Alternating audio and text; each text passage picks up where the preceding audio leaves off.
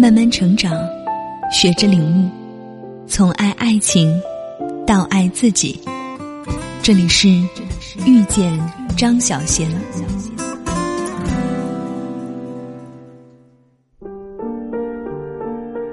德国和法国科学家最近发现了一种比钻石更坚硬、硬度足以画画钻石的碳分子，名为 C 六十。钻石恒久远。一颗永流传，以后要改为 C 六十恒久远，一颗永流传了。女人喜欢钻石，更喜欢男人送钻石给她。每一段爱情和婚姻，都少不了一枚钻石指环。女人的级数由她拥有的钻石的克拉数来决定，男人的级数则以他能送出的钻石的克拉数来决定。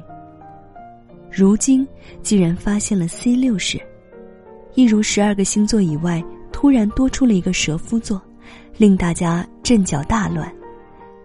女人不能再以永恒为借口逼男人送钻石，因为世上有比钻石永恒的东西。若能打磨成宝石，将是钻石的灾难，也是男人的灾难。它必然比钻石昂贵。世上最昂贵的东西乃是永恒，以及一切关于永恒的希望。羊胎素、燕窝、人参等等。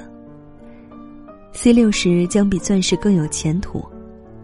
钻石这个名字并不动听，也不诗意，但 C 六十可以中译为丝六十。男人送 C 六十给女人是情如丝六十。代表相思六十年，也代表男人向女人许下六十年承诺。二十岁相恋，爱六十年，也差不多吧。说永恒太虚伪，不如许诺六十年。若单恋一个女人，也可以送她一颗丝六十，代表单丝六十年。加西亚马尔克斯的名作《霍乱时期的爱情》，男主角也单恋女主角六十年。才感动他。